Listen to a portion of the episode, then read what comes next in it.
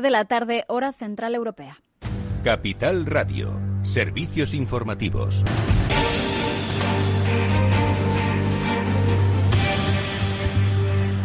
¿Qué tal? Muy buenas tardes. Empezamos repasando estas últimas cifras de, coronavirus. Las comunidades autónomas han notificado hoy a Sanidad 11.078 nuevos casos de COVID-19, 6.196 de ellos de las últimas 24 horas. Esto supone un aumento con eh, respecto al día anterior. Además, la cifra total de contagiados en nuestro país se eleva a más de 1.770.000 personas desde el inicio de la pandemia, según las cifras oficiales. En cuanto a la incidencia acumulada, también aumenta ligeramente, hasta 201 casos en los últimos 14 días frente a los 198 que se registraban ayer. Estamos muy pendientes a esta hora de esa rueda de prensa posterior al Consejo Interterritorial de Salud para ver si se van a restringir esas condiciones de cara a los festivos navideños. Lo que ha hecho el Gobierno ha sido proponer a las comunidades autónomas que endurezcan ellas mismas esas medidas de cara a la Navidad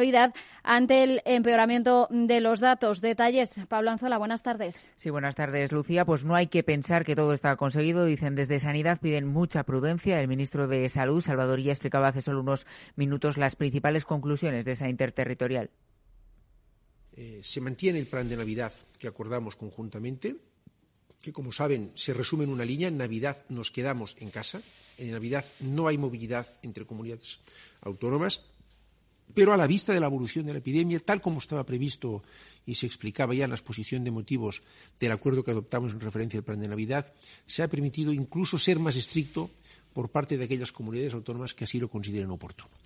Eso da pie a las autonomías, por ejemplo, a endurecer los cierres perimetrales o limitar e incluso prohibir los viajes para ver a familiares o allegados. También se deja en manos de las autonomías restringir el número de personas en las cenas y comidas navideñas limitado hasta ahora a 10 comensales. Además, otras de las medidas que podrán acotar las comunidades es el toque de queda para los días 24 y 31 de diciembre, ahora establecido a la una y media de la madrugada. Este cambio de criterios se produce porque desde que se aprobó ese plan de Navidad hace ya casi 15 días, la situación epidemiológica epidemiológica ha cambiado con el evidente repunte de contagios que se viene dando en los últimos días. Varias autonomías, por cierto, han avisado de que impondrán nuevas restricciones. Desde el País Vasco, Niño Urcuyu ha afirmado que es posible que se endurezcan esas medidas si continúa el empeoramiento de la situación.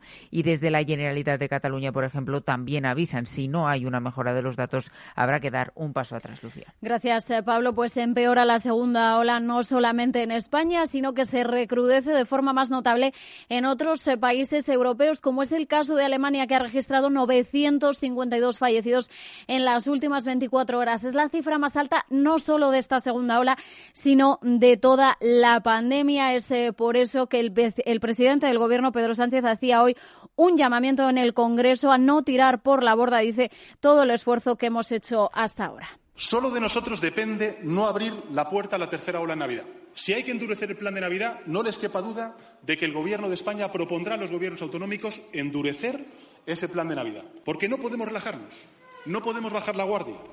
Bueno, pues como vemos lo han dejado en manos de las comunidades eh, autónomas. nos lo contaba hace ahora mismo nuestro compañero Pablo Anzola. Será eh, ya decisión de las autonomías endurecer más esas eh, medidas que se han decretado hasta ahora. Mientras la Comunidad de Madrid insiste en que los ciudadanos puedan hacerse test en las farmacias. Lo volví a repetir hoy el vicepresidente regional, Ignacio Aguado. El objetivo común desde hace, como digo, ya más de dos meses de todo el Gobierno era lograr que el Gobierno de España nos autorizara a realizar, a test en las farmacias madrileñas, y no por capricho, sino porque entendemos que, junto con las vacunas, es la mejor manera de tratar de evitar una tercera ola.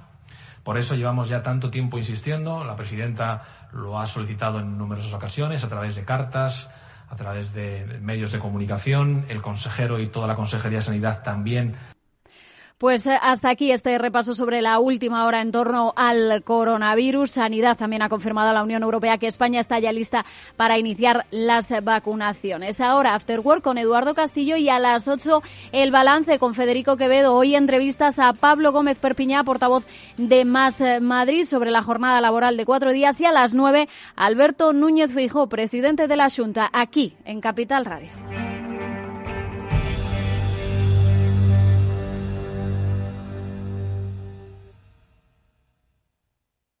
¿Inviertes en acciones o ETFs habitualmente? Entonces esto te interesa. Invierte en acciones de bolsa española o extranjera sin comisiones, hasta 100.000 euros al mes. Entra ahora en xtb.es y abre tu cuenta 100% online en 15 minutos.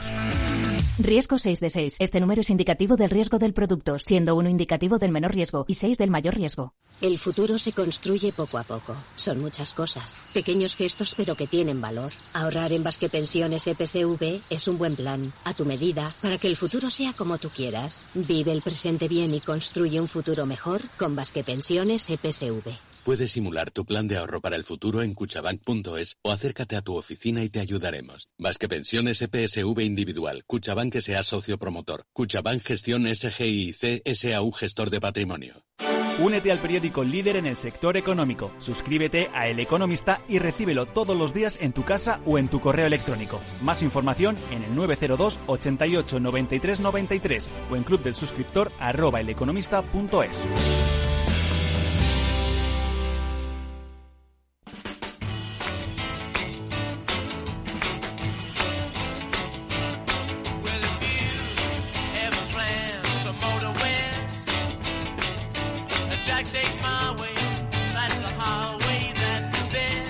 Después del trabajo, After Work, con Eduardo Castillo, Capital Radio. ¿Qué tal amigos? Buenas tardes, ¿cómo estáis? Bienvenidos al After Work que ya comienza en Capital Radio y os voy a adelantar los temas que hoy vamos a, a tratar en nuestro programa y que, como siempre, aspiramos a que sean constructivos, divertidos y que, como dirían aquellos sabios de la academia, pues no os vayáis de este programa sin saber algo nuevo. Y si lo sabíais, pues sin reforzar ese conocimiento. Ojo, que siempre es bueno. Y si no lo sabíais y no lo creeríais, bueno, pues hoy os vais un poco más eh, convencidos de ello. Lo digo porque hoy vamos a por fin resolver la duda que muchas empresas tienen y muchas personas que también que no saben a qué generación pertenecen. No, no me refiero a la generación del 70, no, me refiero a si están dentro o los encuadramos dentro del mundo millennial, aunque ya el millennial, ojo, se afecta desde hace tiempo, ¿eh? que todavía seguimos diciendo millennial al que pensamos que es muy jovencito y no, ojo, el millennial ya es visto con ojos de vejez por el centennial o la generación Z. Y ya nos cuento lo de la generación X, que ya, bueno, pues están a puntos, no digo de ser abuelos, pero casi, casi. Y los baby boomers, bueno, pues hoy vamos a redescubrir nuevamente a las generaciones que, ojo, conviven en el seno de las empresas y que tienen vivencias, características y formaciones diferentes, pero que todas ellas se pueden complementar. Bueno, pues nuestro profesor particular, José Manuel Vega, nos va a hablar un poco de todas estas generaciones para que sepamos identificarlas y no pensemos que un millennial es lo que un centennial o no pensemos que un baby boomer es un carrozón. ¿De acuerdo? Así que bueno, vamos a dar claves que yo creo que os van a, nos van a solucionar muchas dudas. Otras cosas, eh, tendencias tecnológicas para el año que viene. Hemos llamado a los amigos de Paradigma Digital y les vamos a preguntar si este 2020 ha trastocado todo, porque claro, si alguien si no hay pandemia, te aseguro yo que lo de las videollamadas, vamos, se reían de uno. Decían que era un poco menos que un atrasado, ¿no? Que dónde vas con las videollamadas, ¿no? Pero ha habido pandemia y eso pues ha cambiado mucho pues el, panorama o la perspectiva de desarrollo digital y tecnológico en la que nos vamos a desenvolver en 2021, ¿no? Bueno, pues desde Paradigma Digital nos van a contar cuáles son esas tendencias tecnológicas que va a haber en el próximo año, que ojalá venga pronto. Bueno, unos pocos días faltan. Y luego, un tema interesantísimo. Vamos a hablar con una empresa eh, que es el fruto de la vida y la experiencia la vida de dos personas, mujeres mayores de 50 años, con una amplia trayectoria en multinacionales y que, pues, la vida las ha dejado en paro. ¿Y cómo se recolocan? ¿Cómo pueden reformarse? ¿Volver a formarse? ¿Qué carencias hay en esas formaciones a través de outplacement que, por ejemplo, ofrecen algunas compañías? Bueno, pues a por todas Consulting es una empresa que eh, Carmen Escribano y Maite Pajuelo han montado precisamente basado en su propia experiencia.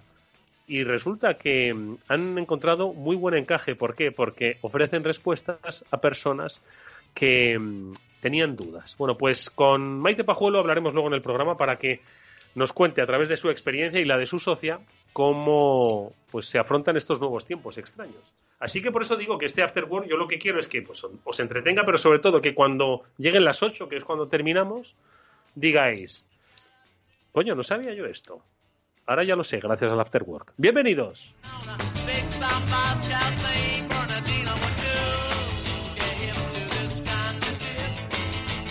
Bueno, lo primero de todo, como decía, vamos a identificar a nuestros compañeros de trabajo, a nuestros eh, familiares, eh, a nuestros sobrinos, a los hijos, a los tíos. A ver, ¿en qué generación se encuentran? Yo, por ejemplo, diría que Néstor Betancourt, que, mm, que es nuestro técnico de sonido, nuestro director técnico de Capital, eh, digo del Afterword de Capital Radio, estoy ascendiendo y merece un ascenso, por supuesto, siempre. Eh, pero Néstor diría que es no es un centennial, no. ya no digo que peine canas el tío, pero diría que es un millennial. Sí, es decir, joven, pero que ya está curtidito. Luego nos lo dirá o luego me matará. José Manuel Vega, ¿qué tal? ¿Cómo estás, amigo? Buenas tardes. ¿Qué tal, Eduardo? Buenas tardes. Bueno, José Manuel, que es el director de estrategia digital del equipo E, que es escritor, es conferenciante y es nuestro amigo, es quien nos suele poner un poco en la pista pues de todas estas cosas. Ahora Néstor igual me está insultando por el, por el WhatsApp. Pero yo creo que Néstor, que tú le conoces también, José Manuel, él, Néstor es millennial. Tú, por ejemplo, que yo te conozco a ti, tú eres generación X, pura y dura. Sí, efectivamente. Yo, nosotros, eh, tú y yo somos somos generación X. y, luego sí, eh, claro que estamos, eh, estamos aquí rodeados por un montón de millennials y, y, algún centennial también, ¿eh? Claro, pero es que yo estaba diciendo al principio que es que los millennials, para los de la generación X, los millennials siguen siendo poco menos que los recién licenciados. Y ojo, que de eso nada, que los millennials ya son un poco viejunos si lo miran los centennials, ¿o no? Sí, fíjate, fíjate que, eh, que hablamos de centennials, por empezar por los más jóvenes, de los chavales nacidos en torno al año 2000, que eso a ti y a mí nos suena antes de ayer, pero la realidad es que un chaval de, nacido en el año 2000 tiene 20 años. ¿Vale? O sea, 20 años que ya está acabando la universidad. Eh, o sea que, ojo, porque los años pasan muy deprisa, para todos, ¿eh? Bueno, pues vamos a hablar, ojo, de los centennials, que efectivamente, macho, cuando como nos esté oyendo algún centennial, se va a asustar de pensar que ya tiene recorridos 20 años, macho, que se le está acabando la universidad. Aprovecha, bueno, ¿qué va a aprovechar ahora si no les dejan ni salir? En fin, millennials, generación X, baby boomers, y ya, bueno, hablamos de la juventud de posguerra, que, ojo, que todavía está eh, por aquí, por supuesto, los más de riesgo con esta circunstancia. Bueno, ¿por dónde empezamos? ¿Por los centennials o qué? Pues mira, si quieres, eh, hablamos de los, de los centennials, que también se les conoce como, como generación Z, lo de la Z y la Y viene un poco por extensión de la X, que la generación X es como nos llaman a nosotros. Pero bueno, por empezar por, por los centenias, ya digo, generación Z, estos son eso, los nacidos en torno al 2000, es decir, desde finales de los 90 hasta el 2000 y poco, digamos, hasta el 2008, 2010 aproximadamente. Algunos son todavía niños, eh, eso es más o menos los nacidos en el ESO, en el 9, en el 10, pues son, son todavía niños, pero ya digo, hay algunos que incluso se están empezando a incorporar ahora al mercado laboral. Hablamos de una generación eh, puramente digital, 100% conectada y digital. O sea, ellos ya nacieron con el teléfono móvil en la mano, eh, con conexión a Internet y con, y con, digamos, con todo tipo de dispositivos electrónicos.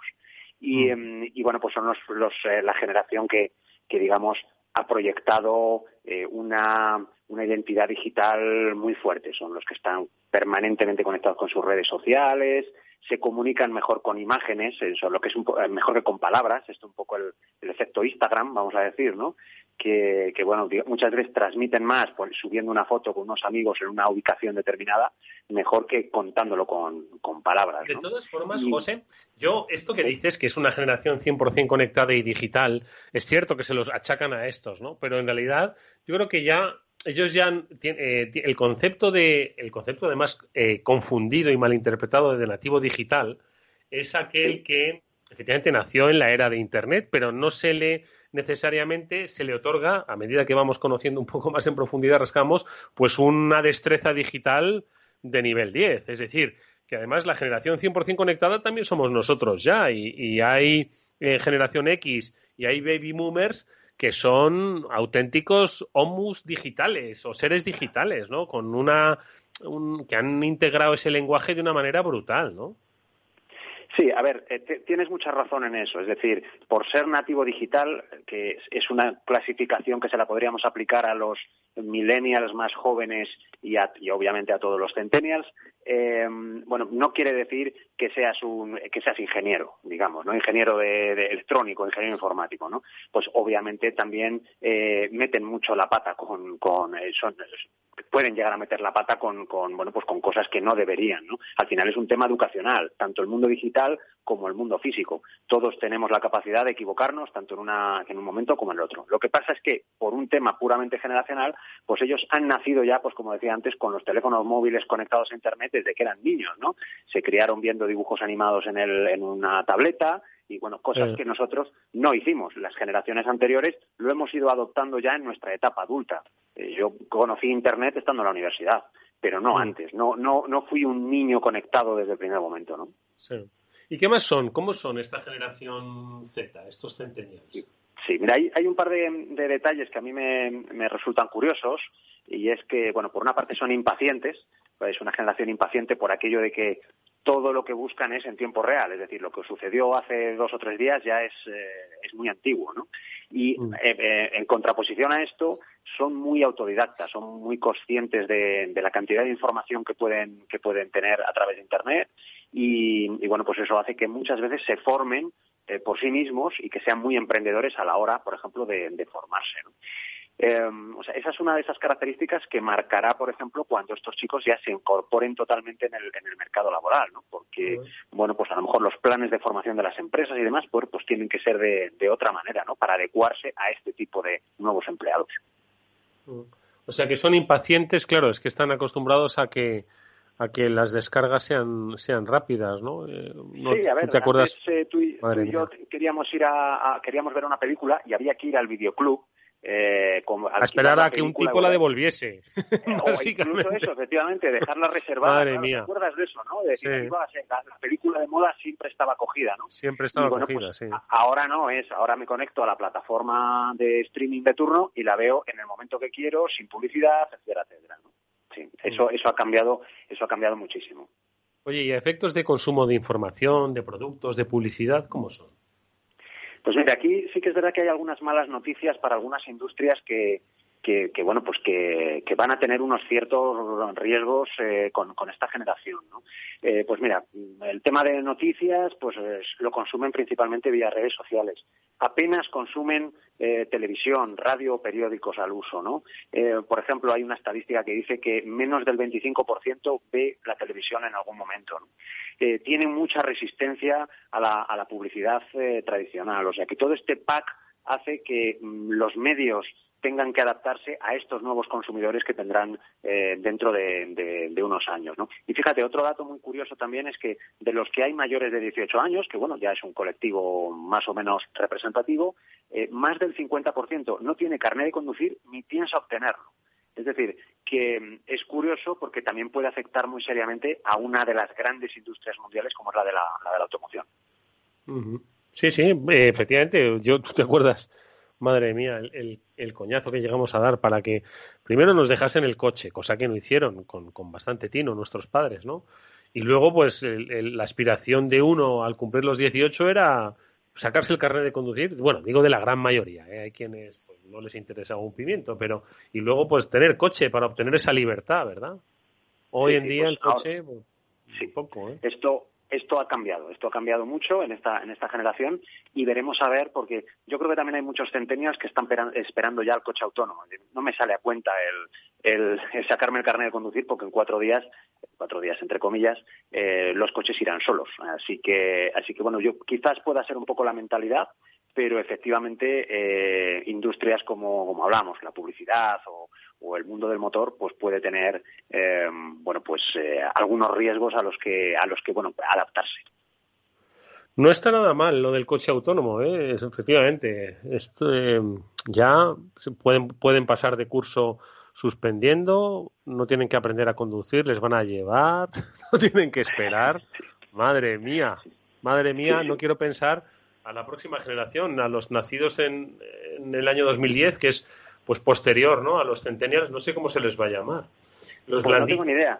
Se nos acaban las letras, o sea que bueno, habrá que buscarse otra. A alguien se le Bueno, ocurrirá algo, ¿no? pero te voy a decir una cosa. Ahora, ahora yo, nosotros vamos de duros, pero estoy seguro de que nuestros abuelos, vamos, veían nuestra generación, no es que más el blanditos, es que decían que éramos, iba a decir una palabrota. Vamos con los, mille- los millennials. A ver, esos millennials que ya no son tan, tan jovencitos. Sí, a ver, sí, los millennials, que es, o generación Y, que también se, le- se les conoce así, eh, hay, hay siempre la confusión, eh, parece que cuando mencionas eh, la palabra millennial es los que han nacido en torno al 2000, y no, eh, no es correcto. La, la No realidad es con el los milenio, millennials son, eh, exacto, es- son los que han nacido en torno al año 1990. Es decir, desde el 80 y muchos hasta el 90 y pocos aproximadamente, ¿no? Es decir, son chavales que ahora tienen en torno a los 30 años, aproximadamente 30, 30 y algunos años, ¿no? Es, mm, bueno, una generación que, al contrario que la anterior, crecido con la digitalización, pero no la tuvieron desde el primer momento, porque, digamos, no por, por, edad, en el año 90 o 90 y pocos, pues no, no había tampoco, eh, no estaba tan extendida la, o, era muy, era rara la, la conexión a, Internet, ¿no? Eh, son un, colectivo eh, que, que, que, bueno, pues que han tenido, han tenido muchas, muchas cosas buenas, pero también han tenido algún, algún problema, como por ejemplo, eh, que han, se han comido eh, la crisis eh, económica de los años 2010-2012, cuando a ellos les ha tocado incorporarse al mundo laboral. Esto ha sido un, problema que yo creo que nos ha marcado como, como generación, ¿no? Y ahora que parecía que empezaron a preguntar, pues se ha vuelto a dar fuerte con, con, pues todo el tema de COVID, que, que, bueno, pues que también ha sido un, un palo para, para mucha gente y especialmente para, para ellos. Pobrecitos, se les ha considerado ninis, pero en realidad se han llevado pues una buena, se están llevando ya dos crisis, nada menos, ¿eh? En cuanto salieron del mercado, en cuanto salieron de la universidad y ahora la del COVID. La verdad es que los, los millennials no lo tienen fácil, ¿eh? hay que decirlo. Así que vamos a tratar de entenderles si están en nuestras organizaciones. Sobre todo, como hemos dicho, como ha dicho José Manuel, a los nacidos entre el año 83 y el año 95. Es decir, que ya, pues oye, mm, tienen a ver, estamos hablando de, pues sí, Treinta y tantos, sí, treinta y. 30 y, 30 y largos, 30 y largos. O bueno, sí, 30 y, sí. Bueno, pues eh, un poco de comprensión, ojo, ¿vale? Porque, oye, estos chicos y chicas, pues eh, también cambiaron un poquito las tendencias, ¿no? De, de los de la generación X que éramos nosotros, ¿no? La ecología, el lifestyle un poquito más healthy, ¿no? Este tipo de cosas, ¿no? Es- exacto, sí, sí, sí. Sí, por una parte, siempre se les ha, siempre se, hacen chistes con el, con el tema de que eso, de que los millennials pues son una generación un tanto eh, aburguesada, un poco parados, que son un poco ninis, que digamos siempre se han hecho un poco chistes con esto, ¿no? Pero sí que es verdad que también han tenido cosas muy positivas, ¿no? Yo creo que la generación millennial ha sido la que ha impulsado de manera generalizada pues eso, valores en la lo que estabas comentando, ¿no? El deporte, el estilo de vida saludable, eh, temas como, por ejemplo, el voluntariado. Estos eran temas que en, en nuestra generación, en la tuya y en la mía, eh, no se hablaba. O sea, de este, de este tipo de, de este tipo de cuestiones no se hablaba. Entonces, bueno, pues han llegado con, con los millennials y yo creo que para quedarse, ¿eh? para quedarse y, y- les hemos copiado todos, ¿no? O sea que en ese, en ese punto, la verdad es que, que bueno, pues han traído cosas muy, muy positivas. Y también han cambiado mucho dentro de la, han, han, han provocado cambios dentro de las empresas, porque a nivel profesional, pues son un colectivo que, bueno, pues que valora los ambientes creativos, el tiempo para proyectos personales, el famoso intraemprendimiento del que, del que tú y yo hemos hablado ya varias veces en, el programa, eh, por ejemplo, el balance entre vida profesional y personal. Digamos que eh, hay, eh, ellos han exigido siempre que hay vida más allá del trabajo. ¿no? Nuestra generación, la generación X, probablemente crecimos mucho, muy obsesionados con el éxito profesional y ellos han venido a reivindicar pues otras cuestiones, el trabajo sí, seamos profesionales, pero tenemos eh, otras cosas que, que también son interesantes en nuestra vida. Ese es un poco la- el retrato de los milenios. A ver, y las eh, la generación X. Venga. Bueno, pues la generación X somos eh, somos tú y yo, ¿no? O Somos, somos un poco los, hablo ya en, en primera del plural, los nacidos en torno al año 80, o sea, desde el 70 y pocos al 80 y pocos, más o menos. Y somos, bueno, pues una generación que obviamente hemos adoptado la digitalización a posteriori, nacimos un poco con los, con los inicios de la informática personal, eso también, bueno, pues fue... Somos geniales, modestos, ¿no? Eh, sí, también, también. Fíjate que solemos descender de familias eh, un poquito más conservadoras. Eso nos ha marcado también, pues por ejemplo, en temas como un sentido de la privacidad bueno, pues un poquito más restrictivo eh, a la hora, por ejemplo, de publicar fotos en redes sociales y demás, nada que ver con las generaciones que han venido que han venido eh, después, ¿no? Y también eh, eso que decíamos antes, de qué opinarían nuestros abuelos de nosotros, ¿no? Yo recuerdo a mi abuela pues diciendo, si es que vosotros habéis crecido con todo, ¿no? Cuando yo era un chavalillo de unos pocos de, de esos cinco o seis años, a finales de los 70, primeros 80, ¿no? Eh, eh, pues un poco también porque crecimos con el primer esplendor del, del consumismo, ¿no? No existía el concepto de low cost que, que, tenemos hoy en día, pero sí que es verdad que, bueno, pues nosotros como generación ya tuvimos acceso a prácticamente todo. Eh, formación, alimentación, eh, digamos, eh, em, ropa, moda, prácticamente todo, ¿no? Así que yo creo que eso también nos marcó eh, como, como generación. Y, tecnológicamente cómo éramos. Dices que efectivamente, eh, laboralmente obsesionados con el éxito, el triunfo profesional, la, tener una carrera, ¿verdad? Además, eso también muy motivado por los padres, ojo. Y, y luego, es cierto que nosotros nos parecemos también un poco a los, a los millennials en el sentido en el que nos educaron pensando en que, hijo, búscate un empleo para toda la vida y a mitad del, bueno, ni siquiera en los inicios de la vida laboral te dijeron que no, que eso de para toda la vida ya eso no existía. O sea que también, no, no es que vayamos de pobrecitos, ojo, pero que ojo, que eso también ha marcado un poco, ¿eh? Sí, a ver, eh, nuestra generación, la generación X, no, no, no podemos decir que, hayamos sido la generación esa del trabajo para toda la vida, ni mucho menos, pero sí que, eh, eso eran nuestros padres, pero sí que eh, ellos fueron los que nos inculcaron la importancia de estudiar, de ir a la universidad, como primera generación. Fuimos, yo creo, hemos sido la primera generación que hemos tenido, eh, bueno, pues unas, unos ratios de, licenciados universitarios, pues de los más altos, ¿no? En, aquel momento, ¿no? Y estábamos eso, muy, muy enfocados hacia el, el, triunfo, el triunfo profesional, ¿no? Eh, fíjate que antes hablábamos de que los millennials habían introducido otras cosas, pues eso, como el balance entre vida profesional y personal. Eso en nuestra generación no se hablaba, era, una, era un tema que no, que no existía. Eh, a nivel tecnológico sí que crecimos con el ordenador personal, con el primer, con la primera gran expansión del ordenador personal. O sea, para nosotros es algo normal el comunicarnos con máquinas. Y también otro, otro dato curioso es que fuimos la primera generación que, digamos, de manera más o menos masiva, estudió inglés. Eh, esto, bueno, yo doy eh, clases en, en varios, eh, centros y siempre hay chicos más jóvenes que enseguida se, se inclinan ahí por, por marcas eh, con, nombres en inglés y demás, yo les digo, ojo, a ver a quién va eh, enfocado esto. Los que son mayores que yo, las generaciones mayores que yo, no habla, o sea, encontrar en que hable inglés pues es relativamente extraño, ¿no? Y eso yo creo que también nos, nos preparó un poco para la globalización que pudo, que vino después, ¿no? Así que, efectivamente, de nuestra generación en adelante, y cada vez mejor, bueno, pues, eh, bueno, pues hablamos inglés, ¿no? Y eso yo creo que también nos ha, nos ha marcado.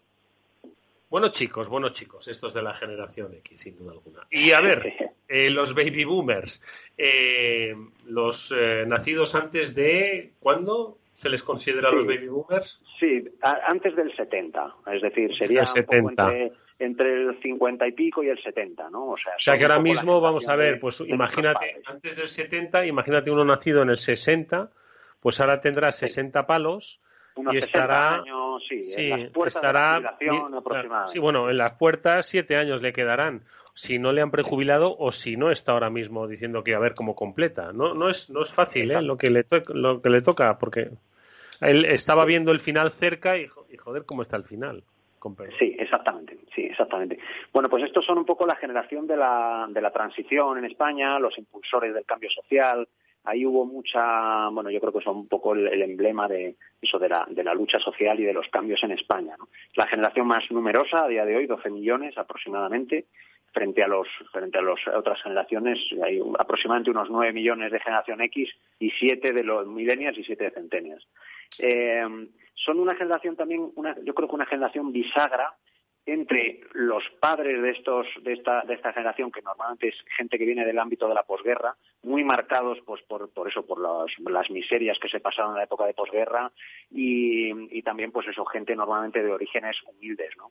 Eh, esos eran los padres que tenían y luego a su vez los hijos fuimos nosotros, la primera generación, pues como hablábamos antes, ya que, que, vivió el esplendor del consumismo, ¿no? Entonces yo, aunque se habla siempre mucho de cambio generacional, pero realmente la generación que tuvo un cambio generacional grande yo creo que fueron ellos, ¿no? Que pasaron eso de, imagínate, de la España rural en un pueblecito y sin estudios, no sé qué, pasaron a la generación, pues la tuya y la mía, ¿no? Donde básicamente, pues ya hemos tenido esos estudios universitarios, inglés, informática, etcétera, etcétera, ¿no? Así que, así que bueno, son unos campeones porque la verdad es que fueron trabajadores incansables, en lo profesional muy fieles a la empresa a la que trabajaban, carreras profesionales de décadas en la, misma empresa, en el mismo puesto, valoraban mucho la estabilidad, la seguridad, eh, las jerarquías, ¿no? O sea que, que realmente ha sido una, una generación muy curranta, muy curranta, la verdad.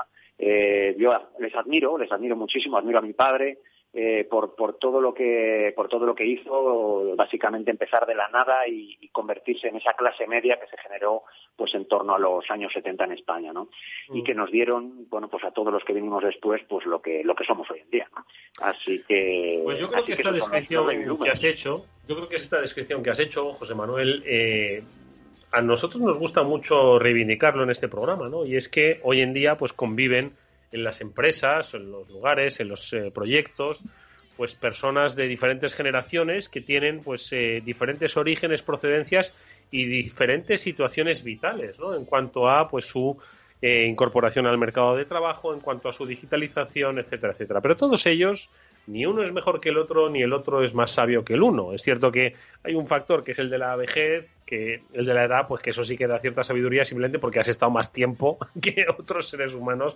sobre la Tierra. Pero más allá de ahí, creo que todos los, eh, los conocimientos deben ser compartidos y sobre todo aprovechados, ¿no? Lo que ha aprendido un chaval de la generación Z, ya no tan chaval, ojo, eh, le puede servir a un baby boomer en esos últimos años de su carrera profesional eh, para aquí, porque decir, aquí no te van a esperar. O sea, el tiempo nos ha demostrado que aunque te queden tres años, esos tres años de trabajo van a ser implacables y cambiantes. Así que, ¿por qué no aprovechar los conocimientos que tiene un centennial y, al revés, ¿no? Como un baby boomer, obviamente, de todo lo vivido puede enseñarle a, a un centennial lo mucho que le queda por vivir. Por supuesto, por supuesto así. O sea que hemos estado hablando un poco de las características generales generacionales ¿no? de, todos estos grupos de población, pero efectivamente es así. Eh, yo creo que todos podemos aprender de aprender de los demás y, por ejemplo, volviendo a, la generación más mayor, a la de los baby boomers, son un ejemplo de cómo han llegado a, adoptar algo eh, puramente de este, de este siglo, como puede ser el tema de las redes sociales. ¿no? Yo me maravillo todavía cuando cuando veo pues eso eh, personas de, de, estas edades de, de, 60 años de ahí para arriba no eh, bueno pues por ejemplo utilizando Facebook de una manera completamente sana con sus amigos con su tal con sus eh, recomendaciones tal bueno pues esto es lo que han aprendido ellos de los de los de, la gente más joven no y, y, bueno de los chicos jóvenes pues yo creo que también los recién incorporados a las empresas pues yo creo que, y esto lo sabemos tú y yo, que siempre conviene escuchar un poco a los viejos del lugar, ¿no? Porque, porque siempre hay, hay cosas, tú puedes llegar con muchas ganas, con mucha formación, con mucho máster y mm. mucha historia, pero la experiencia lo, lo, sabemos todos que al final es la que te hace ser muchísimo más eficiente y convertirte en un gran profesional. ¿no? Y de quién escuchar lo mejor que de los más mayores. José Manuel Vega es el director de estrategia digital del equipo, ¿eh? es escritor, es conferenciante, es nuestro amigo y hoy ha compartido, pues eso, tiempo, reflexiones sobre las generaciones que viven en el seno de las empresas. José Manuel, como siempre, un placer haberte escuchado, amigo, que disfrutes de la Navidad, que si no nos hablamos antes, que con cuidado, pero bueno, con disfrute, siempre con disfrute. Exactamente. Igualmente encantado de una vez más eh, de estar por aquí y nos vemos, nada, nos escuchamos pronto. Que así sea. Un fuerte abrazo.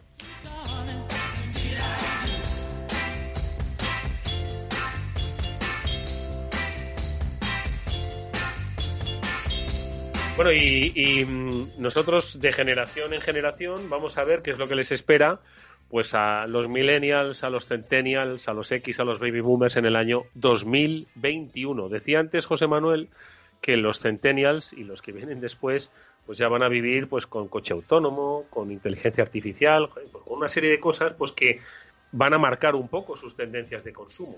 ¿Qué tendencias tecnológicas serán las del año que viene? Yo decía al principio del programa que si esta pregunta se la hacemos a nuestro invitado a principios del año 2020, igual nos dice que las tendencias digitales son otras, porque entiendo que el coronavirus habrá, hombre, no cambiado radicalmente las tendencias, pero sí ha acelerado cosas que no se iban a producir hasta dentro de cinco años y que quizás en el año 2021 van a estar más que presentes. Alberto Grande, responsable de innovación de Paradigma Digital. Alberto, ¿qué tal? Buenas tardes. Hola, muy buenas tardes. ¿Cómo estáis? Muy bien, oye, el coronavirus nos ha cambiado a todos el panorama y la agenda. Y yo no sé si a vosotros un poco las previsiones sobre las tendencias em, tecnológicas del año que viene. Es cierto que seguro que muchas de ellas iban a estar, pero que, tampoco iban a estar tan rápidamente. Yo no sé un poco si esto os ha trastocado mucho el, el análisis y habéis tenido que rehacer esa, esa previsión. Pues en algunas situaciones sí, la verdad es que esto nos ha cambiado un poco el paso a todos y ahora mismo yo creo que estamos en la situación más digital, ¿no? que yo creo que la humanidad nunca jamás ha vivido. ¿no? Utilizamos eh, todo lo que es digital más que nunca y eso pues evidentemente está impactando ¿no? en las tendencias que van a permitir eh, seguir utilizándolo durante este año y el que viene. Oye, Alberto, y de las que habéis destacado en, Paradigma, hay una nueva entrada en el, en el blog, ¿no? Las tendencias tecnológicas del año 2021, paradigmadigital.com. ¿Cuáles son las que destacas y por qué crees que nos van a cambiar la vida? A ver. Pues hemos destacado en concreto cinco. Te comento, la primera de ellas es inteligencia artificial, ¿no? que puede resonar ya un poco a viejuno, al final la inteligencia artificial lleva, existiendo desde hace muchísimo tiempo, pero le ponemos el matiz de inteligencia artificial aplicada. ¿Y por qué aplicada? Porque bueno, en los últimos años hemos visto el renacer de la inteligencia artificial, ¿no? Ah, hubo un tiempo en el cual se llama el, de hecho, el, el invierno de la inteligencia artificial, donde no hubo mucho avance, sin embargo en los últimos años ha habido este pequeño boom. Y este pequeño boom, eh, bueno, viene dado por las mejoras eh, que tenemos ahora mismo en cómputo y demás, y la aparición de los algoritmos, bueno, todo lo que es la parte matemática. En concreto, este año ha sido un auténtico bombardeo. En 2020 ha sido un bombardeo total absoluto de noticias y de papers, ¿no? Con origen académico, eh, novedades en estos campos. Lo que sucede es que, y ahí va ¿no? un poco el tema de por qué inteligencia artificial aplicada, es que todos estos avances, todos estos eh, nuevos algoritmos, nuevos estudios que se estaban planteando, realmente no llegaban a calar hacia nosotros, ¿no? se quedaban básicamente en pequeñas aplicaciones de entretenimiento o más dentro de lo que es el propio entorno académico. Eh, dentro de estas eh, aplicaciones de entretenimiento, pues bueno, todos hemos visto ¿no? Estas eh, pequeñas eh, apps que nos permiten ver cómo vamos a envejecer o cómo se ve nuestra cara como si fuésemos un dibujo animado, por ejemplo. Pero realmente la tecnología, ¿no? la inteligencia artificial como tal, realmente no la veíamos mucho más para allá. de hecho, desde el punto de vista ¿no? de un usuario medio, realmente la, la, la única aplicación real que vemos de la inteligencia artificial es va más asociado a al e-commerce, ¿no? Tú metes un producto en tu carrito de compra y de repente te empiezan a salir otros tantos sugeridos. O los anuncios, ¿no? En un momento dado, pues alguien ha decidido que tú eres en un, estás en un determinado segmento y, bueno, pues como perteneces a ese segmento, eh, los anuncios que te van a aparecer son unos en, determinado. Por supuesto, hay muchísimos más casos de uso, ¿no? Pero realmente no son muy perceptibles para nosotros. Eh, desde el punto de vista de la empresa, eso, eso sí que cambia, ¿no? Sí que vemos más casos de uso. Pero realmente no van mucho más allá. Entonces, ¿por qué pensamos que en 2021 ¿no? este, este concepto de inteligencia artificial aplicada va a ser el boom? Primero porque desde el punto de vista tecnológico estamos en una, una situación realmente óptima, ¿no? tanto a nivel de hardware como software. Es decir, hemos avanzado muchísimo tanto en hardware, tanto en las máquinas, ¿no? cada vez tiene más procesamiento, como en todos estos algoritmos ¿no? y todos estos estudios que se han ido realizando sobre inteligencia artificial. Por otro lado, justo como comentaba, somos más digitales que nunca. ¿no? Y eso entonces está dando pie a que todo esto empiece a calar. Y después, por otro lado, porque la, todos estos eh, modelos ¿no? de entrenamiento, toda este, esta tecnología de inteligencia artificial ya está adquiriendo una, una buena madurez. Entonces nos estamos encontrando con que, bueno, esto es algo que, que ocurrió hace muy recientemente, hace unos, unos meses. Eh, bueno, pues en este caso una, una suite ¿no? de diseño gráfico que utilizan los profesionales eh, acaba de incorporar como tal eh, ciertos filtros basados en inteligencia artificial para aplicar ciertas características o ciertos filtros a las imágenes muy similares a esas apps de entretenimiento que veíamos. Pero claro, maximizado. Es decir, eh, con esta con esta suite de, diseño gráfico puedes desde que una persona envejezca, le puedes poner más pelo, le puedes poner menos pelo, le puedes poner barba, puedes hacer que sonría o puedes que, tenga una expresión más triste, puedes hacer que cambie la mirada, ¿no? Si está mirando hacia la izquierda, que gire un poco hacia la derecha o hacia el centro. Todos estos modelos como tal que antes veíamos en las pequeñas aplicaciones de jugueteo ya están disponibles para los profesionales. Oye, Alberto, eh, otra de las tendencias que señaláis en Paradigma es un poco como la otra, es decir, inteligencia artificial. Y es que total no hemos oído hablar de inteligencia artificial. Pues eh, otra de las que señaláis, que es la realidad aumentada, también podríamos decir, pero otra vez, Alberto, ¿por qué ahora la realidad aumentada? ¿No? ¿Por qué? Pues eh, eh, realidad aumentada, bueno, simplemente por poner en contexto, todo lo hemos visto, ¿no? El jueguecito este de Pokémon, que antes tú, bueno, que tienes que ir por toda la ciudad cazando tus, tus Pokémon, ¿no? Em, entonces, bueno, aquí en un momento dado del juego, pues veías el vídeo, ¿no? Que veía tu móvil y sobre impreso, pues aparecía el Pokémon que tenías que cazar. Eh, hoy en día lo estamos viendo también, aunque sea una aplicación bastante simple, en las gradas de los, de los partidos de fútbol, ¿no? Que ahora, bueno, pues como no hay público, se están rellenando, ¿no? Como unas imágenes que simulan ese público, ¿no? Todo eso sería lo que podríamos llamar realidad aumentada. ¿Por qué en 2021? Porque, bueno, cuando, cuando eh, surge ¿no? la red aumentada, existe un problema porque ni el software ni el hardware están adaptados. El software, a medida que va avanzando los años, va mejorando, cada vez tenemos mejores algoritmos y demás, pero el hardware como tal no. Y eso implica que no hay una buena precisión para poder sobreimpresionar sobre imagen de verdad esos gráficos generados por, por ordenador. ¿Qué sucede en 2020, este año en concreto? Que muchos de los dispositivos con los cuales trabajamos actualmente, sobre todo los que son de gama alta, ¿no? desde teléfonos móviles y demás, están incorporando hardware específico que va a ayudar a que esa, esa interpretación del mundo físico sea mucho mejor. Y por lo tanto, va a permitir que esta tecnología pueda ser utilizada desde el, mundo de vista, desde el punto de vista profesional, ya no solamente lúdico, ya no solamente va a ser un juguete con el que jugar. ¿Esto qué podría llegar a dar? Pues vamos a ver, si conseguimos eh, una, medición mejor del mundo real, podríamos llegar a hacer un mapeo tridimensional de una estancia, ¿no? incluso de un interior completo de una casa, ¿no? Pero pongamos esto, eh, ¿cómo, se podría eh, repercutir en el mundo inmobiliario y la decoración. Eh, o podríamos mapear un objeto, ¿no? supongamos que queramos buscar imperfecciones o defectos en ese objeto, ¿no? Pues nuevamente, si, si saltamos al mundo industrial, las opciones son infinitas. Y bueno, por supuesto, ¿no? Si ya estaba metido en cierta manera en el mundo lúdico, ¿no? Un, poco más en el mundo social, pues bueno, con todas estas características nuevas, todo este hardware nuevo que está apareciendo en los dispositivos, nuevamente las opciones se disparan, ¿no? Se multiplican. Oye, Alberto, eh, eh, una tercera, em, eh, voy a dejar otras dos para que la gente consulte en el blog, ¿vale? Pero de esas cinco que destacas, me gustaría comentar por último una tercera. Y es la llamada em, empresas real time, empresas en tiempo real. Que, ¿A qué se refiere exactamente? ¿A la, a la competición está por llegar antes a tu, a tu público, para, por llevarte antes que nadie el producto que has comprado? ¿O cuál es el concepto que destacáis con esto de empresas real time? El concepto sobre todo es eh, la capacidad que necesita tener una, una, empresa ¿no? a día de hoy, y más encima con ese vuelco ¿no? hacia el mundo digital que todos hemos tenido, de poder conocer qué es lo que está pasando y a partir de ahí ser capaz de tomar decisiones. ¿no? Eh, estamos viviendo en el mundo de los datos, la era de la información, ahora, ahora absolutamente todo se cuantifica, antes salíamos a correr y punto. Ahora salimos a correr con una pulsera que nos dice cuánto paso hemos dado, cuánto hemos sudado, eh, cuál es la altura que hemos subido y bajado, ¿no? el desnivel que hemos recorrido. Por lo tanto, estamos digitalizando el mundo físico. ¿Qué sucede? Que eso está provocando que haya una avalancha de datos. Eh, para todo, absolutamente todo, hay un, volumen inmenso de datos. Antiguamente, ¿no? Este, este, este estos datos, o antiguamente, perdón, o sea, eso hace pocos años, la verdad. Eh, estos datos se atesoraban, es decir, esto era el oro de la empresa, ¿no? De todas las empresas se los acumulaban porque sabían que a partir de ahí iban a poder sacar análisis, analítica, ¿no? que les sirviese para hacer esta, esta toma de decisiones. ¿Qué sucede? Que debido a esta avalancha inmensa de datos, eh, uno de los efectos laterales que se está viendo es que el dato como tal cada vez pierde valor más rápidamente. Es decir, lo que antes era oro, o tener los, datos históricos de hace cinco años, eh, eh, ese dato hace cinco años el mercado ha cambiado tantísimo que ahora realmente no vale tanto como pensábamos anteriormente. ¿no? Se ha devaluado muchísimo. Todo eso es no solamente porque el mercado haya cambiado, sino porque nuestro día a día ha cambiado. ¿no? Hace nada eh, una, una, un post, una noticia, que decían que el ajedrez está de nuevo de moda, porque resulta que ha salido una serie en una de las plataformas digitales, probablemente muchos sepáis ya cuál es, y de repente está de moda.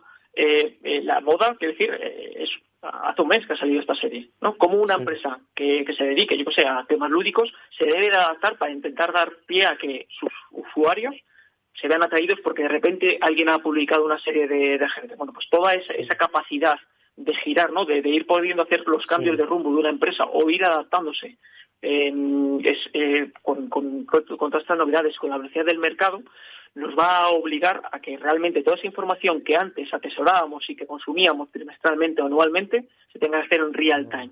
Es decir, que cada vez que en cuanto llegue esa información, seamos capaces de procesarla y analizarla para así tomar nuestra decisión desde el punto de vista de negocio.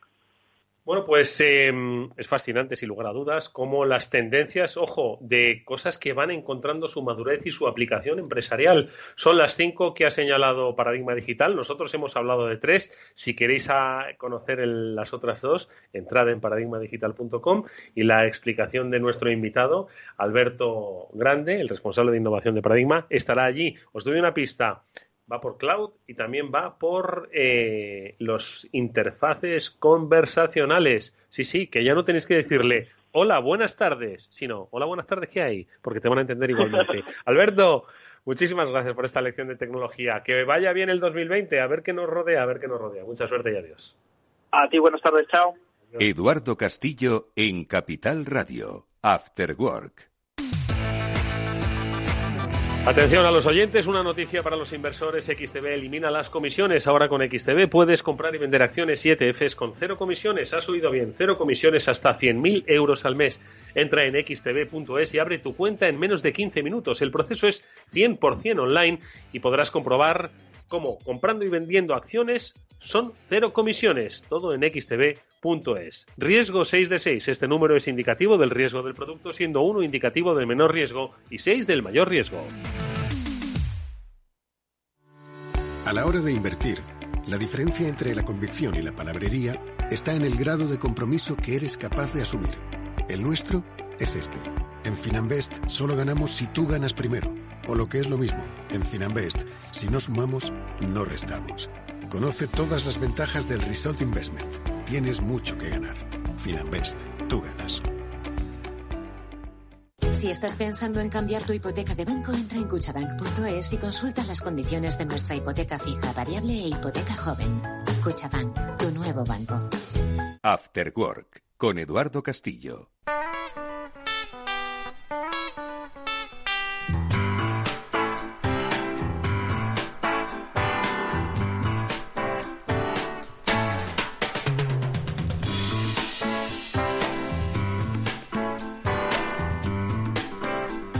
Contar eh, nuestro último tema, eh, una experiencia de vida y de empresa, con la ayuda de eh, Maite Pajuelo, que es una de las socias de Aportodas Consulting. Decíamos al principio, pues que la vida y la empresa nos ponen sitios, bueno, pues donde quizás hace un año no pensábamos que íbamos a estar, o dos. Nunca se sabe. Precisamente hoy que además estábamos hablando de generaciones en las empresas. Bueno, pues la experiencia de Maite Pajuelo junto con su socia la definimos rápidamente. Eh, mujeres en el mundo de las multinacionales con mucha experiencia, más de 50 años y que de repente se quedan en paro. Hay empresas, muchos de vosotros lo conocéis, ¿no? Las llamadas de outplacement que, pues, a, eh, las personas a las que, pues, eh, meten en un expediente de regulación de empleo, básicamente, bueno, pues las, las facilitan una formación, pues, para volver a encontrar empleo, volver a colocarse fácilmente en el mercado. Y es a partir de esta situación donde nace a por todas Consulting. ¿Por qué? Se lo preguntamos a Maite Pajuelo. Maite, ¿qué tal? Buenas tardes. Hola, buenas tardes, Eduardo. Pues la verdad es que nosotros nos encontramos que había huecos, ¿no? Nos sentíamos... Buscar trabajo es un trabajo muy duro y es una especie de, noria que sube, baja y vemos que nos faltaba acompañamiento tanto a nivel emocional como a nivel profesional, porque mm, somos mujeres, eh, bueno, en el grupo de Playmen en el que yo estaba había de todo, hombres y mujeres, pero la mayoría éramos mayores de 50, somos generaciones casi todos baby boomers, y entonces eh, nos encontrábamos que había programas o formas de, comunicación que no dominábamos y tampoco mm. nos enseñaban exactamente cómo hacerlo, ¿vale? Empezamos entonces entre nosotras mismas a ayudarnos unas a otras porque había gente, por ejemplo, mi, mi socia, Carmen Escribano, que mm. pertenece al campo de IT, era directora de IT, y yo pertenecía más al lado de económico, financiero, que teníamos distintas herramientas eh, que nos ayudaran a buscar trabajo. Otra gente no tenía ninguna formación en programas informáticos. Parece que un poco los baby boomers tenemos un poco de pie de la informática. También depende, ¿eh? mm. porque a mí, por ejemplo, me fascina y a mi sociedad te digo. Y mm. entonces empezamos a ayudarnos. De esa manera creamos un grupo de WhatsApp que empezamos siendo 10, acabamos siendo al año, éramos como 50. Íbamos haciendo cursos de formación entre nosotros y la gente iba encontrando trabajo mucho más rápido. Entonces, mm. después de ese tiempo, de este tipo de trabajo, eh, Carmen y yo nos planteamos la idea de sacar la empresa, porque teníamos que decidir o volver a una multinacional tal como estábamos anteriormente o probar algo que nos estaba encantando. Y decidimos trabajar por este sueño nuevo y ayudar a la gente, que es algo muy gratificante. Porque, Maite, entonces vosotras, se os puede decir que sois una empresa de outplacement también, o de alguna forma es una consultoría para ayudar a encontrar, a reencontrarse a sí mismo y a encontrar empleo. ¿Cómo lo definimos? Vale, eh, nosotros lo definimos, es que el outplacement es un, es un concepto que todavía no está muy conocido en España, y aquí en España se dirige sobre todo a las empresas. Nosotros no dejamos de lado a las empresas, pero nos dirigimos más que nada a las personas que están buscando trabajo. Entonces, lo que hacemos es eh, más bien ser facilitadores. Nosotros no somos agentes de colocación ni bolsa de empleo, sino que facilitamos herramientas y apoyo a las personas que están buscando trabajo para reducir el tiempo de búsqueda. Y además también para gestionar sus emociones, para aprender a venderse, que es un poco mm, el problema que encontramos mm, a menudo, que no sabemos vendernos bien a estas edades y, definir eh, qué hacer antes, durante y sobre todo después de la entrevista, porque hay que hacer muchísimo trabajo para poder lograr una entrevista por lo menos a determinadas edades.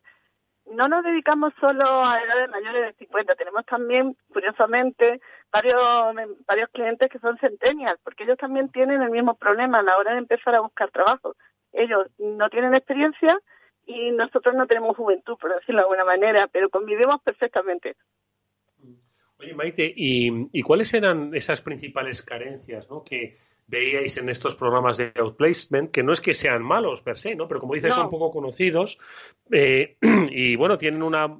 No sé si es una buena finalidad, no sé si es un limpia conciencias de empresas o es una herramienta eficaz. Ni, ni tanto ni tampoco, ¿no? A ver, eh, en España ahora mismo es una mezcla. Nosotros, por, por, lo menos en la que estuvimos nosotros, era una limpia conciencia de eh, son programas que se venden a las empresas y los grupos éramos muy numerosos. Entonces se juntaba gente de, de muchos tipos de puestos haciendo el mismo, el mismo curso. Si tú estás haciendo un curso para, para elaborar un perfil o crear una marca personal en LinkedIn, no puedes tener eh, un CEO, un editor, uno que limpiaba mesas, eh, sabes, cada uno necesitamos tener algo mucho más personal eh, empezar desde el principio, con la foto que tú tienes que poner, el tipo de currículum que tienes. Los currículums tienen que ser muy personalizados a la oferta a la que te quieras presentar. Entonces, depende un poco, bueno, depende un poco, depende mucho de tu carrera y de qué proyecto quieres hacer. No es lo mismo tener un currículum para trabajar eh, en una portería que tener un currículum para ser un director financiero. ¿Entiendes? Entonces, al hacerla, analizamos muchísimo nuestra formación y nos pasamos, bueno, hay varios tipos de programas que ofrecemos, pero nos solemos pasar una media de entre 40, 60 y 80 horas con el cliente. Con lo cual, lo que hacemos es eh, adaptar todo el programa a esa persona. ¿Mm? Entonces, hay gente que, por ejemplo, en los primeros pasos lo tiene ya asumido y entonces pues, pasamos rápidamente y a lo mejor necesita más herramientas informáticas para los programas actuales que se van a necesitar en su puesto. Y otra gente, por ejemplo, lo que habíamos dicho de los centennials, que no necesitan herramientas, pero necesitan un poco de madurez a la hora de, que tengan claro que ellos son el producto, que no pueden comunicar en las redes sociales, depende de qué puesto quieran, quieran ofertarse, tienen que cuidar mucho su marca personal, tener cuidado en qué tipo de fotos ponen en el currículum, qué tipo de publicaciones se suben. Entonces, eh, digamos que el Mental, como se entiende en España, yo diría que sí, está un poco, mm, está bastante dirigido a limpiar la conciencia de las empresas que están despidiendo tanta gente inactivamente. Mm. Y sin embargo, nosotros queríamos ser una consultora personalizada para cada, cada uno del cliente que venga que se encuentre acompañado eh, en este proceso. Oye, eh, Maite, entiendo que también, bueno, no lo sé, ¿cómo gestionáis, eh, bueno, el conocimiento, lo gestionáis, lo ordenáis y lo recicláis, ¿no? O lo, ampliáis. Eh, pero las emociones, porque al final yo entiendo que esto también es uno de los factores fundamentales. Primero, creer que puedes volver a incorporarte al mercado de trabajo. Segundo, eh, creer o, entender que igual no te vas a incorporar en el mismo puesto, que la vida ha cambiado y las empresas también. Si una empresa no te quería como CEO, quizás por, por viejo, me da igual, o por vieja, no lo sé, por lo que sea, ¿por qué te va a querer otra empresa? ¿no? Entonces yo creo que, que eh, entiendo que, hay que tiene que haber una gestión emocional eh, importantísima, ¿no?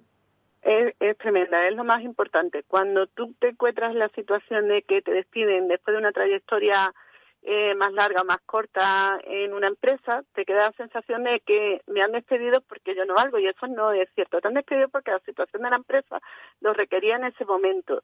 Pero si tú has estado tantos años ahí, eres una persona de gran valor y entonces lo que hacemos es, eh, mediante una serie de formularios y de tiempo con un consultor psicológico, que hablen con estas personas y se den cuenta de dónde están, eh, dónde quieren llegar y, y cómo hacerlo. Y ese es el primer paso. Una vez que sabes dónde estás y a dónde quieres ir y cómo quieres hacerlo, porque no todo el mundo luego quiere volver al mismo tipo de puesto que tenía. Yo, por ejemplo, pues tenía un puesto que, que le dedicaba como 12 horas al día y, y bueno, y, y ahora mismo no me apetece dedicarle tanto tiempo a un puesto que es repetitivo, económico, administrativo, ¿entiendes? Me apetece cambiar. Hay gente que le apetece cambiar y hay gente que le apetece pero no se siente cómodo porque dice que no sabe. Entonces ahí entramos diciéndole, ¿dónde estás? ¿Dónde quieres ir? ¿Cómo podemos ayudarte? ¿Qué herramientas necesitas? Se le plantea todo, también el momento económico en el que esté, es que es distinto estar con la hipoteca ya pagada, que hay gente que tiene que hacerse cargo de niños más pequeños y que tiene que mantenerlos. Entonces, en el primer, en los primeros mm, dos meses hacemos una, una introspección laboral y personal gestionando las emociones del cliente. Mm. Una vez que ya mm. tenemos toda la información, porque en teoría debe ser sincero con nosotros y cuando hablamos con él eso queda muy claro, una vez que tenemos todo, hacemos un plan eh, que es una hoja de ruta hacia dónde él querría ir a lo mejor quiere estar en el mismo campo. Hay gente que mm, se siente segura en eso y no quiere cambiar. Hay otra gente que quiere cambiar, entonces hay que hacer una gestión de cambio. Una vez que ya tenemos toda la ruta programada para dónde quiere ir, empezamos a mirar las empresas que él querría estar y a ver qué tipo de ofertas hacen, qué, qué, mm, herramientas necesitas, si necesita actualización más, por ejemplo, si ahora te vas a dedicar algo más de marketing, bueno, necesitas tanto eso, pero necesitas aprender, no sé, pues Adobe o gestión el Canva o para, cómo publicar en Instagram, en Facebook, ¿sabes? Y se le va orientando hacia donde él quiere ir. Bueno, pues eh, ahí está, a por todas, a por todas consulting.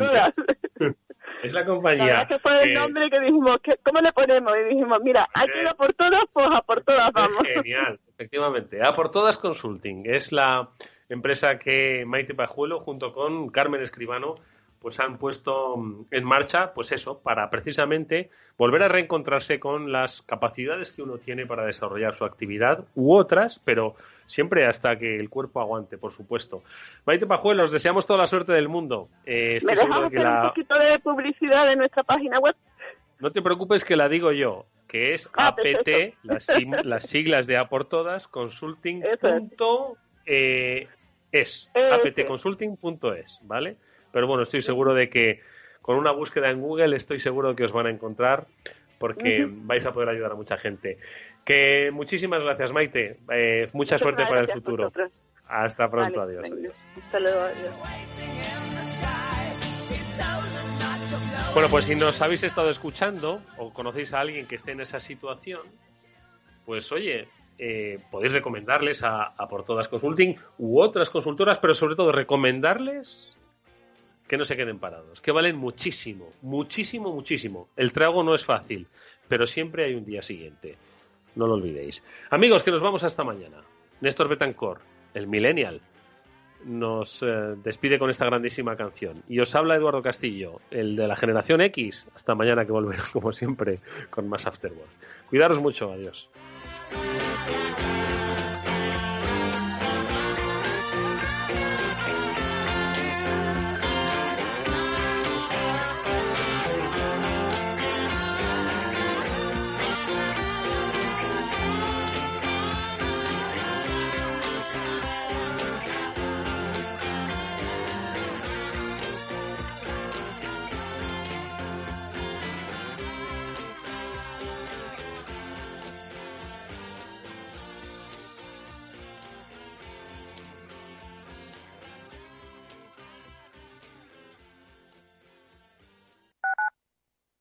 Radio en Madrid 105.7, Capital Radio. Memorízalo en tu coche. ERTES, ERES, teletrabajo, conciliación, reforma laboral, horario flexible, temporalidad. Nuestro país tiene una tasa de paro muy elevada y la tasa de temporalidad es también muy alta. Todo ello tiene un elevadísimo coste económico y social que no nos podemos permitir. Las claves de la vuelta del trabajo en Capital Radio. Data is in the air, el programa dedicado al Big Data y a la transformación digital de la sociedad. Cada lunes a las diez y media de la mañana en Capital, La Bolsa y la Vida. Y si quieres saber más, escucha nuestros podcasts en capitalradio.es.